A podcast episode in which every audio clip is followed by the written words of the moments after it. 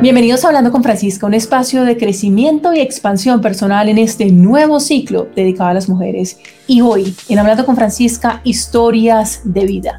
Lisette Dupont, con más de 20 años de experiencia en el mundo corporativo trabajando con multinacionales de mercadeo y publicidad, donde ha tenido cargos ejecutivos destacados.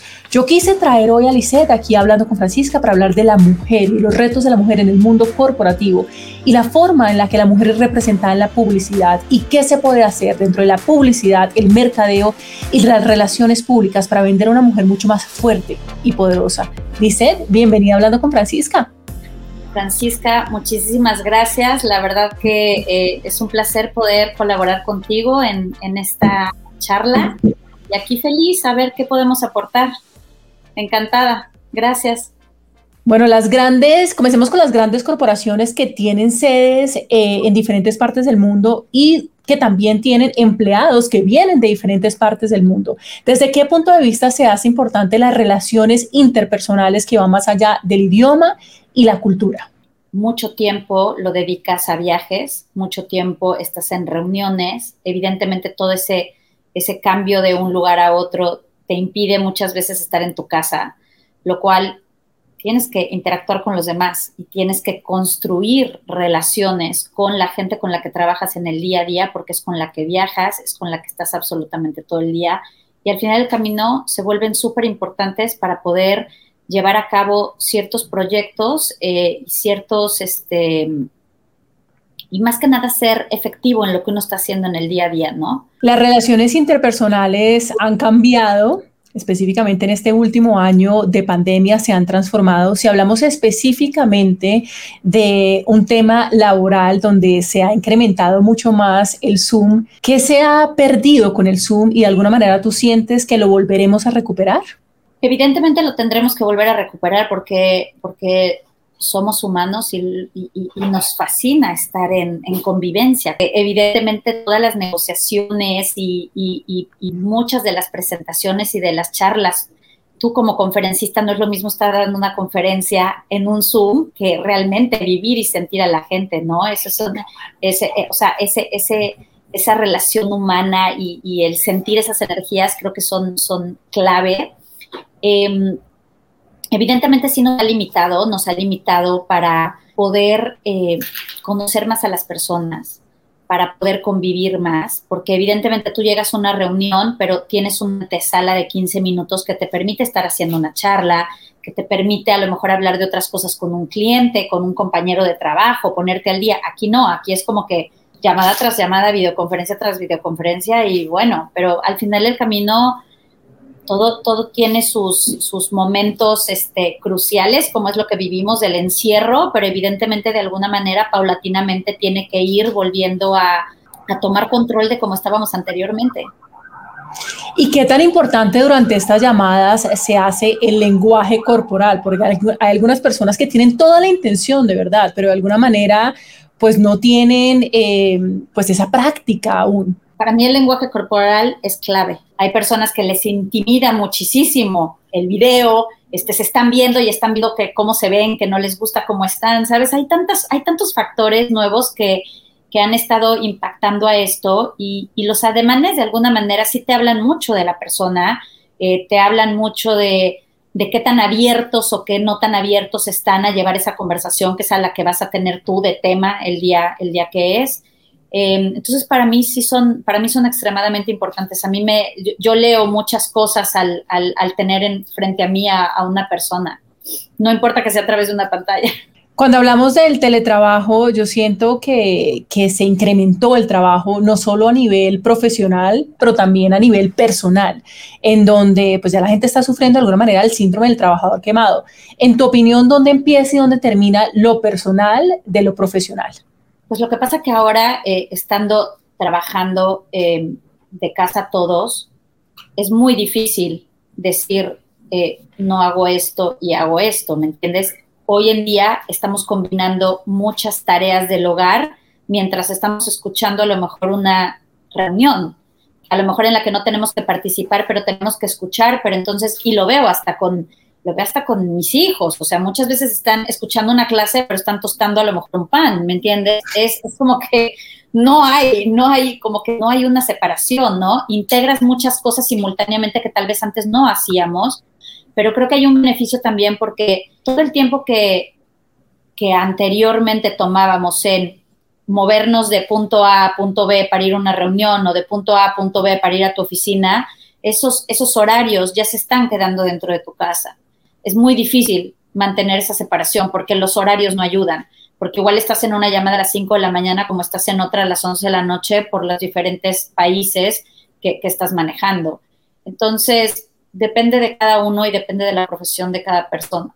Pero entonces el balance existe, uno sí puede encontrar un balance en su vida profesional, laboral. Sería, sería lo ideal encontrarlo, ¿verdad? Hay quienes, hay quienes lo saben encontrar y hay quienes les cuesta mucho trabajo, pero de igual manera, si no lo encuentran ellos mismos, la vida misma te va saturando que, eh, que explotas, ¿sabes? Y que necesitas encontrar ese balance y necesitas llegar, hay, hay gente que, que le ha costado mucho trabajo y que entonces es, stop, necesito salir, no puedo más entonces, si no lo encuentras tú, la vida misma te forza para buscarlo y para encontrar que necesitas un desfogue y que no puedes estar desde las 6 de la mañana o desde las 9 hasta las 9 de la noche pegado a una computadora. Tienes que parar, tienes que respirar aire, tienes que salir a dar una vuelta. Antes te parabas al café, a la, a la cafetería, ¿no? Y ahora hay veces que ni siquiera, ¿no? Te quedas donde te sientas, ahí te quedaste. Entonces es muy difícil, pero si no lo encuentras tú, el, mismo trabajo te impulsa a tener que buscar un espacio, ¿sabes? Para empezar a buscar esos balances. Hablemos de networking y esta red de apoyo que es tan importante eh, para inspirarnos, para motivarnos. ¿Cómo nos podemos conectar, Lisette, con una red de apoyo que realmente nos inspire y nos motive y nos agregue valor? Para mí los mentores son claves. Eh, para mí personas que hayan eh, trascendido dentro de lo que yo estoy buscando o de, de mis aspiraciones personales, entender y poder visualizar cómo es que han tenido esas aptitudes que los ha llegado a estar donde están. Entonces, eh, para mí los mentores creo que son, son una parte fundamental de todo este desarrollo profesional que tenemos los ejecutivos. ¿Pero es suerte encontrar un buen mentor? No, porque Evidentemente uno siempre busca un mentor que esté mucho más arriba que tú, ¿correcto? Buscas un mentor que, tenga algo, algo que aportarte que a lo mejor tú no seas bueno en ello o que tú estés buscando desarrollar como una nueva forma de trabajo, ¿no? Em, hay personas que están abiertas a ser mentores y hay personas que no están abiertas a hacerlo. Eh, me parece que es una forma que alimenta el alma y alimenta a la persona, el poder dar una mano a alguien que viene detrás de ti, porque al final el camino, ese ejecutivo se jubilará y habrá otros que van a reemplazar el puesto, ¿no? Entonces, de alguna manera, creo que es una cadena y hay mentores que son muy, muy buenos y que realmente aportan y creo que teniendo una comunicación eh, honesta y transparente con ellos, evidentemente no estarlos molestando cada lunes y martes, pero a lo mejor establecer reuniones periódicas en las cuales tú puedas desarrollar ciertas conversaciones de lo que a ti te inquieta, de lo que tú estás buscando o de lo que quieres canalizar a futuro, me parece que son, son, son lindas, son lindas esas, esas charlas con los mentores. De alguna manera, las empresas deben reinventarse, deben empezar a hacer las cosas de manera diferente. Para ti, ¿qué es importante en este proceso de reinventarse? Mira, lo que pasa es que evidentemente ahorita eh, dado todo el tema de COVID, eh, empezamos a cambiar muy rápido. Las tendencias fueron como que estaba todo, estábamos todos viviendo una vida normal o así pensábamos que era una vida normal y de repente se reapuntó de un día a otro, ni tiempo nos dieron de pensar, ¿no? Entonces creo que todo eso evidentemente nos afectó a todos los sectores de la industria, a unos de una forma positiva, a otros de una forma no tan positiva, y que ¿dónde está la presión? La presión existe en, en, que los empleados hoy en día tienen que tomar decisiones muchísimo más rápido. Ya no tienes tiempo de pensarla tanto. Los presupuestos hoy en día se están acortando, acortando en todas las industrias, o sea, en la, en la mayor parte de las industrias.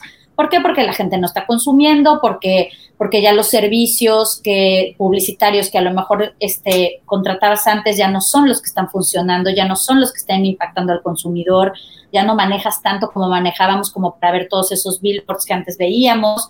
eh, este tema de impacto de, la era del e-commerce y todo el tema de, navegación digital. Entonces, hay, hay como muchos factores. Eh, creo que hoy en día el tema de, de, ejemplo, desde el lado de las agencias, antes tal vez hacíamos un plan estratégico y un plan de medios y de alguna manera lo manejábamos en un periodo de tiempo bastante claro y establecido. Había evidentemente ciertos cambios debido a la distribución del producto, debido a específicas este, promociones y patrocinios que se hacían a través de los meses, pero hoy en día es como, este mes pasa una cosa, el otro mes, ya me entiendes, toda esta, toda esta volatilidad que hay de tantos cambios, eh, pues están volviendo súper retadores y desafiantes para para este mundo. O sea, y estamos todos tratando de aprender de una manera, eh, pero con mucha presión, con mucha presión porque obviamente a los empleados les están exigiendo mejores optimizaciones para que ese presupuesto de resultados, están haciendo recortes, están haciendo reestructuraciones de organizaciones. Entonces tú como agencia no nada más estás hoy entendiendo que hay un cliente que quiere llegar a ciertos objetivos de venta de productos, sino también estás entendiendo que el empleado está con una presión espantosa de ser más creativo y más innovador y sabemos muchas veces que la presión y la creatividad pues no son tan amigas. Cuando uno está bajo tanta presión, de alguna manera se siente, eh, pues no se siente como tan inspirado. ¿Cuál sería ese mensaje que tú le puedes dar a los empleados de las empresas, algunas empresas que han cerrado, otras empresas que han disminuido sus empleados? ¿Cuál sería ese mensaje? Porque yo trabajo en todo el tema de la salud mental y sin lugar a dudas son tiempos bastante complejos y bastante difíciles. ¿Cuáles serían esas herramientas que sientes que pueden llegar a funcionar para todas aquellas personas que nos están escuchando en este momento? Mira, yo creo que primero que nada es eh, tratar de evitar nuestras barreras mentales. Creo que ahí es donde inicia todo un proceso muy interesante, ¿sabes?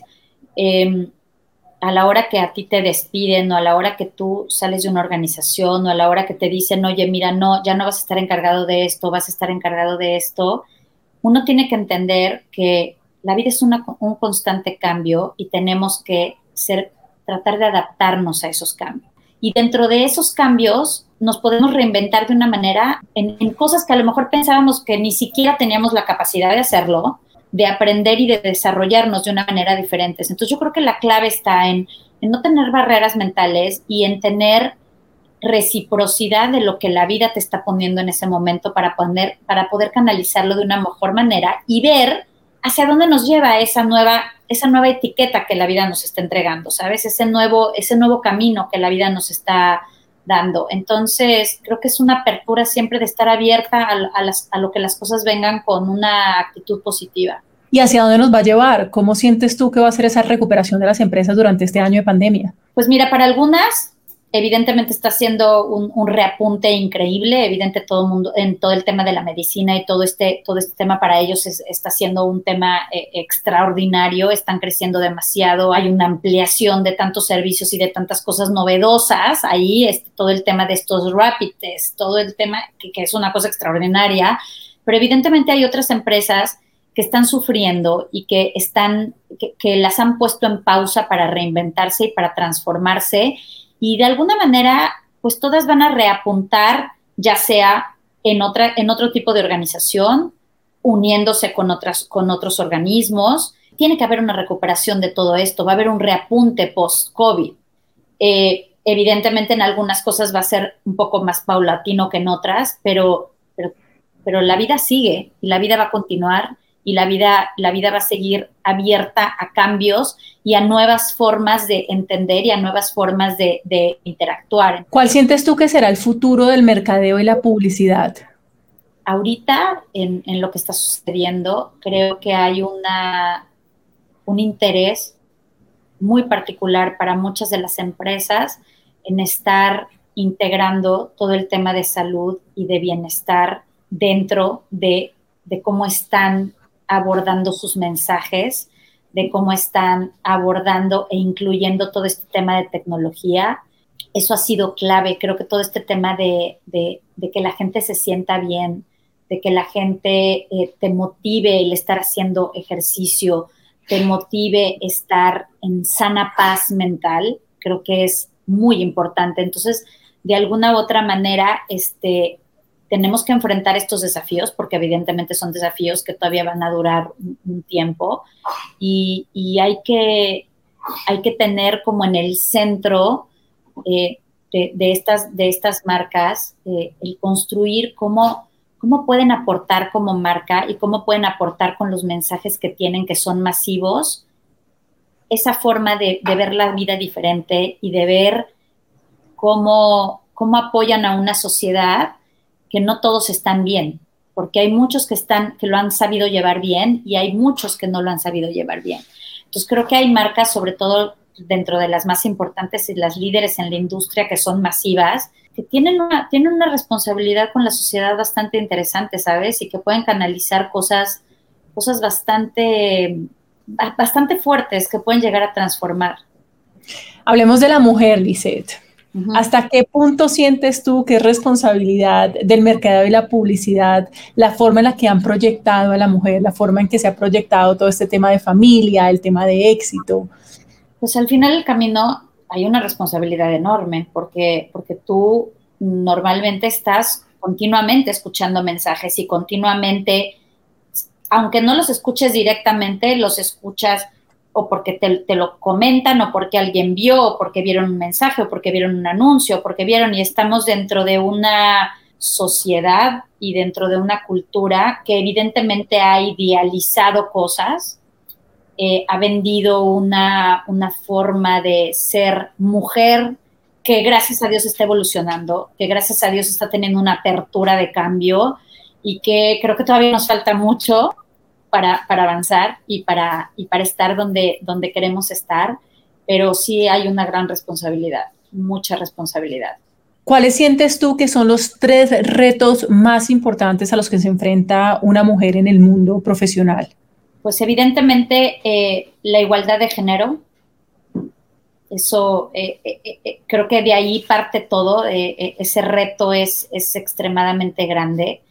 el pago salarial, es otro gran reto que seguimos luchando porque podemos haber dos personas en, una misma posición y todavía sigue habiendo esos rangos de diferencia y que con el tema de, capacidades y de forma de trabajo probablemente lo esté haciendo mejor una mujer en muchos casos que el hombre, pero viene ese tema en ciertas empresas que, sigue habiendo un, un gran diferencial, de que los hombres de alguna manera siguen minimizando el aporte que uno puede traer por, por ser mujer, ¿no? Entonces hay, hay, muchos hombres que todavía dentro de los puestos corporativos altos em, siguen siendo extremadamente machistas. Ellos siguen siendo todavía en su centro donde, bueno, es que a lo mejor ella no lo puede hacer porque no tiene la capacidad, porque no, o sea, siempre como minimizando, ¿no?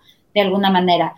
Y es a lo que uno siempre se tiene que enfrentar, o sea, a tratar de de desafiar esos, esos parámetros que existen hoy y demostrando que se puede y que se logra hacerlo y que estamos a la misma capacidad de, intelectual y de, y de, brindar resultados en cuanto, a, en cuanto a una organización, en cuanto a las responsabilidades que nos piden en un corporativo. A nivel personal, ¿cómo se mide el éxito en este tipo de carreras? ¿Se mide por festivales? ¿Se mide por ingresos? ¿Se mide por el éxito del producto? Pues mira, yo creo que primero que nada, a nivel personal, se mide por, por el ascenso que vas teniendo en tu carrera profesional, ¿no? Creo que eso, eso, eso es una satisfacción inicial que promueve muchas otras cosas y que te permite eh, motivarte e ilusionarte para dar más. Evidentemente que los reconocimientos de la industria son claves, eh, los, los reconocimientos tanto del de lo que logres en, festivales y, a nivel de la red de la industria en la que te mueves. Creo que eso también es, es, muy, muy importante porque creo que habla mucho de ti eh, la carrera profesional que tengas y habla mucho de ti la reputación que tengas como profesional. Para mí eso es, es como el punto de partida de todo. Ya de ahí evidentemente vienen todos estos reconocimientos y, conforme cómo vas ascendiendo tú en tu carrera y cómo vas transformando a todas esas nuevas generaciones y qué es lo que estás aportando en todos los grupos con los que estás trabajando. Para mí eso es lo más, lo más importante como profesional. el salario, evidentemente, el ingreso, evidentemente es algo que te brinda una estabilidad, pero, pero igual y puedes estar teniendo el, el, el ingreso más alto y a lo mejor no eres la mejor persona como, como empleado ni eres el mejor en la industria, ni eres el, hombre con la que la gente quiere trabajar contigo, ¿sabes? Entonces, ¿de qué te sirve tener ese, ese, ese pago salarial tan alto, no? Lizeth, sabemos que a nivel profesional ha sido una mujer eh, con, con grandes logros, ha sido una mujer bastante destacada. Pero hablemos de tu parte personal. Yo leía tu biografía y me llegó mucho esta parte de tu biografía que dice una mujer que creía tener una vida plena, feliz y un matrimonio perfecto. Yo creo que eso no solo me llega a mí, sino mucho a la audiencia hablando con Francisca, porque el tema de la perfección, el tema de, pensar que estamos plenos, pero quizás no lo estamos. ¿Qué pasó en tu vida que de alguna manera dio un giro y, y lo que pensabas ya no lo fue? Sí, la verdad es que la vida, la vida este, nos tiene, nos tiene deparadas ciertas sorpresas que uno no, que uno no planea, que uno no tiene dentro de tu, dentro de tu cuento de hadas, si quieres verlo así, este, cuando uno, cuando uno está creciendo, como que uno siempre visualiza cuál sería tu cuento perfecto de vida, ¿no? Y cómo, cómo quisieras que esa, que esa vida fuera.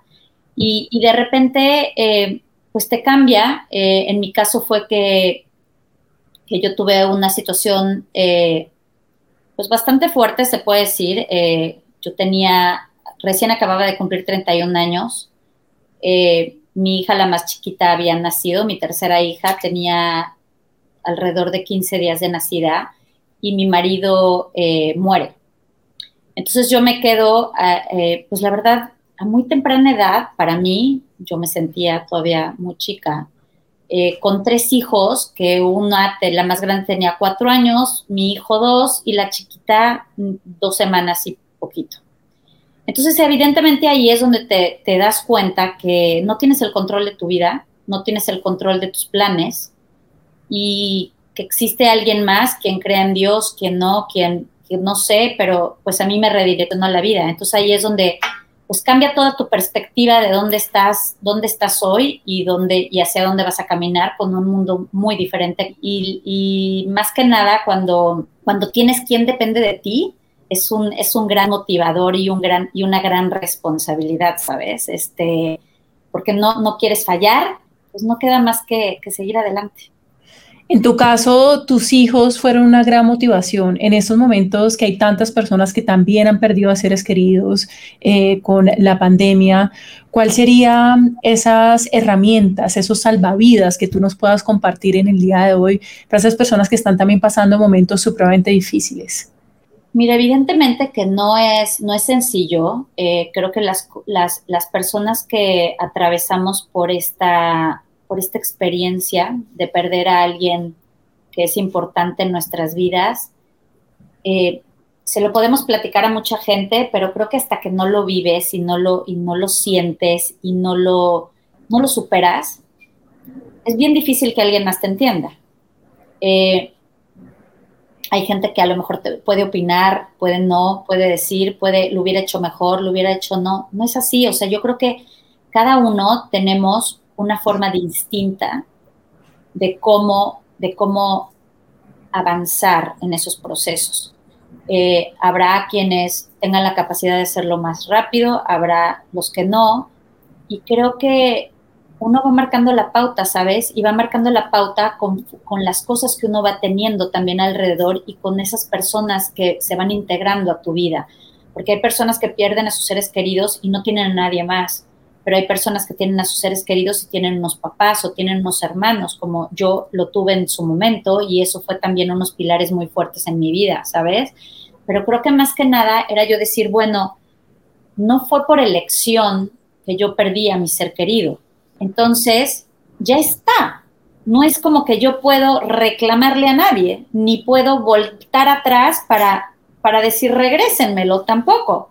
Entonces yo dije, tengo que partir de lo que tengo hoy y esto es lo que tengo hoy, esto es con lo que cuento hoy. Y eh, obviamente es un esfuerzo de todos los días de levantarte y decir, no me caigo, tengo que seguir adelante, paso a pasito.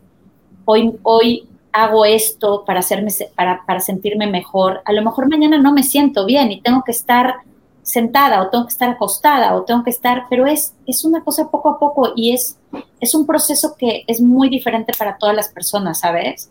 Y creo que también es, eh, por ejemplo, en mi caso yo no tuve tiempo, no me dio tiempo ni, ni de sentarme a llorar, porque era como que tenía los tres chiquitos y entonces era como, ¿sabes? Fue como que todo eso creo que a mí me ayudó mucho, el seguir enganchada en la vida el seguir enganchada en esas responsabilidades, que eran mi responsabilidad, no era como que le iba a entregar a mis tres hijos a nadie, ¿sabes? Era como que era mi responsabilidad seguir. Y uno siempre, de alguna manera, em, pues tienes que, tienes que ser fuerte y tienes que seguir construyendo, porque al final el camino, si te quedas en esta vida, tienes una misión y tienes una responsabilidad con alguien, con alguien. Y si no tienes a nadie, es con la sociedad. Entonces, de alguna manera hay que saber aportar desde la experiencia de cada uno em, y tratar de, canalizar eso de una manera positiva y no negativa. Creo que ese es el mejor consejo que puedo dar.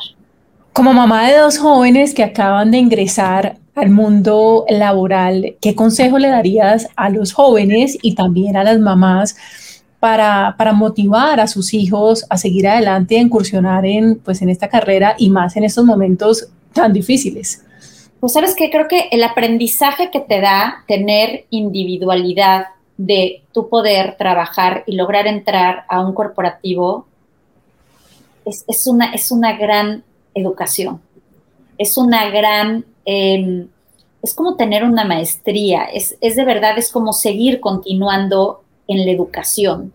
No hay como aprender de estos, de estos corporativos porque la verdad es que aunque son retadores y son complejos y, conllevan a muchos sacrificios muchas veces, ¿por qué? Porque los chavos se tienen que ir a otros estados, tienen que trabajar desde otros lugares, tienen que trabajar, este, al principio cuando uno trabaja, trabajas muchas horas, muchas horas, o sea, no es el, no es el de 9 a 5, no, no, no, no, no, o sea, es el de 9 a más. Y el de nueve a más porque evidentemente tienes una responsabilidad de un puesto que no quieres quedar mal y que tienes que seguir, pero, pero yo siempre el, consejo que yo les he dado a mis hijos y a los amigos de, mis hijos y de todos es decirles, em, no hay como eh, dedicarse a lo que a uno les gusta, hacer las cosas bien y al final el camino todo reditúa, porque si haces las cosas bien y si tú, y si tú das de ti, lo mejor siempre se va a abrir una puerta que te va a ir llevando a tu segundo nivel y a tu tercer nivel y a tu cuarto nivel. Y así es como se construye la vida, es a través de esfuerzo y a través de, a través de mucha dedicación. O sea, en esta vida nada viene gratis. O sea, nada, todo, todo viene a través de un esfuerzo y de realmente poner horas de, de, para poder ser mejor. Entonces, creo que el poder trabajar y aprender de estos corporativos que tienen tienen muchas ramas de, oportunidades, eh, tienen, tienes la apertura de trabajar con muchísima gente, eh, que no nada más está dentro de lo que tú estás haciendo, sino de lo otro, y el hecho de nada más estar escuchando o, de nada más participar en ciertas reuniones, pues te abre, te abre la mente para, para poder hacer otras cosas y para poder despertar en ti cuáles son esas cosas que tú quieres lograr en tu vida. Y a lo mejor en el puesto que inicialmente entras no es el que te gusta y no es el que quieres, pero eso te va llevando a, conocer a personas que, te van motivando para ir haciendo otras cosas y que te van llevando de la mano para, para lograr estar donde, donde tú te sientas a gusto al final del camino de donde estás en tu vida profesional. Vamos finalizando hablando con Francisca, pero me surgen dos preguntas. La primera, tú como mexicana viviendo tantos años en Estados Unidos, ¿cuál fue, cuál ha sido tu percepción de Estados Unidos durante este último año? Pues ha sido un año muy difícil. Creo que ha sido un año que yo tengo 33 años viviendo en Estados Unidos y la verdad es que independientemente que muy arraigada mi cultura mexicana porque la amo, pero sí un, un año que nunca pensé estar viviendo lo que estábamos viviendo vi un despertar de todo este tema de racismo, de todo este tema de, no querer al prójimo, de no querer al... Nunca en mi vida había yo sentido esto en Estados Unidos. Eh, a lo mejor sí lo había, eh, no sé si reprimido o no, no sé si escondido o no, como lo quieras llamar, hay mucha gente que lo llama de una manera diferente, pero creo que el dar la apertura a que eso despertara de una manera tan abierta, pues evidentemente nos impactó a todos y para mí eso creo que fue, fue muy fuerte, fue muy fuerte y ver, ver la forma en que los líderes se expresaban. Dice, yo no puedo, no puedo creer que estamos llegando a educar a nuestra juventud, que se llega al poder de esa manera, que se llega teniendo poder siendo como, como estaba siendo nuestra, nuestro líder. Eso, eso para mí era, era era una cosa que no, no, no, no, no iba conmigo, ¿sabes? No me gustó porque, porque sí despertó una forma de ser en, en la juventud muy fuerte, muy fuerte, y que va a impactar, evidentemente que va a impactar en las, en las nuevas generaciones. Llegamos al final de Hablando con Francisca, pero me encantaría este ciclo Hablando con Francisca está dedicado a las mujeres. Me encantaría un mensaje tuyo para todas las mujeres que nos están escuchando en este momento y también para toda nuestra audiencia. Bueno, que todas las mujeres que somos lo máximo No, no, no, evidentemente creo que, creo que todas, cada una tenemos, eh, tenemos retos, tenemos, tenemos este, situaciones complejas que vivir, cada una de una manera diferente, de una manera distinta, pero el único consejo que les puedo dar es canalícenlo con una sonrisa y canalícenlo de la mejor manera. Canalícenlo no de una forma tóxica, teniendo apertura a transformarse y con un compromiso de que cada día se despierten tratando de ser una mejor versión de lo que son. Y yo creo que eso eh, hay que tomar en cuenta todos los desafíos y todas las cosas negativas que suceden y las que no nos gustan, pero eso nos está enseñando ciertas cosas y eso nos está enseñando a ser más fuertes, a tener un poco más de inteligencia emocional para manejar las cosas y al final del camino venimos a esta vida con, misiones y a trascender y creo que tenemos que empezar haciéndolo personalmente, con nosotros mismas. Y para toda la audiencia, hablando con Francisca. Eh, que continúen viendo tus, todas tus entrevistas, que son excelentes, que a mí me, a mí me encantaría invitarte de, conferencista algún día en, alguno de los proyectos que estoy trabajando. La verdad es que eh, tengo mucha empatía por ti, la vida te junta con seres extraordinarios y con seres que, han vivido de alguna manera este, sentimientos muy intensos, tanto para arriba como para abajo. Pero cuando uno los vive para abajo, muy abajo, muy abajo, también sabemos valorar lo que es el empezar a, a subir y el empezar a, a, sentirse mejor y el empezar a ayudar, como es lo que tú estás haciendo, porque estás haciendo un extraordinario trabajo estás aportando mucho a la sociedad, estás aportando mucho a las mujeres y, a toda la gente que, de alguna manera necesita escuchar esos mentores.